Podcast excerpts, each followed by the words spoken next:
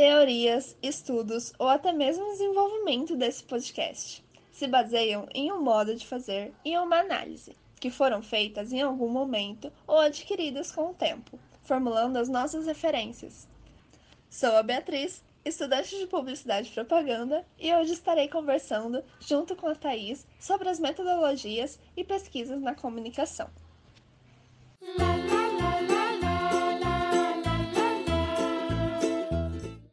Se você for do ramo de comunicação ou administração, já deve ter ouvido falar de análise de mercado, pesquisas qualitativas e quantitativas, análise SWOT ou então método 5W2H. Cada um destes diferentes tipos de pesquisa são extremamente importantes para desenvolver um projeto e tirá-lo do papel de forma que cumpra ou supere as expectativas iniciais. Cada metodologia depende do objetivo da pesquisa. Um exemplo é quando queremos investigar a fundo quais sentimentos, experiências e opiniões um consumidor tem sobre um produto de beleza.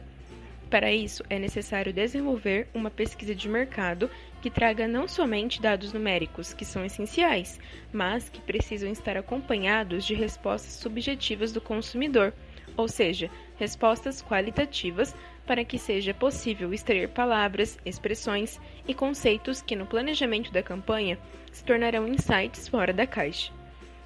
Outra ferramenta de pesquisa muito utilizada em diferentes setores é a análise SWOT, que traduzido para o português significa as forças, fraquezas, oportunidades e ameaças, aspectos essenciais para enxergar claramente quais são os pontos fortes e fracos de uma marca, aquilo que ela precisa melhorar e ver como oportunidade, e fatores externos que podem afetar a organização como um todo.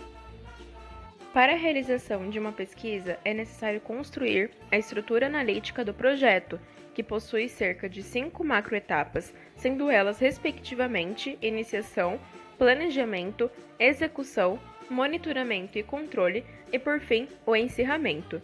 Cada macroetapa compreende diversas microetapas para alcançar o objetivo da pesquisa, ou seja, onde pretende-se chegar e quais hipóteses confirmar ou descartar.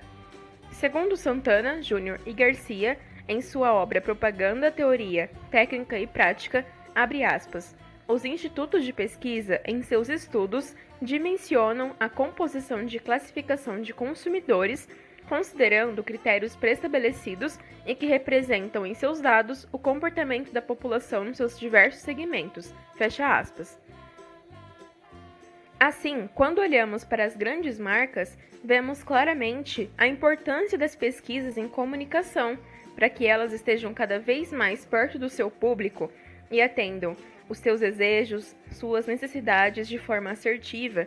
Tais marcas buscam sondar a opinião do público através de pesquisas de opinião, com o objetivo de observar a reação exata do público diante de certa publicidade, evitando os sentidos subjetivos constrangimentos e interpretações que enganam ou possam ferir o consumidor posteriormente, segundo o Código de Defesa do Consumidor. Assim, as pesquisas são tão importantes para as marcas quanto para os consumidores, para que se sintam protegidos e seguros pela lei.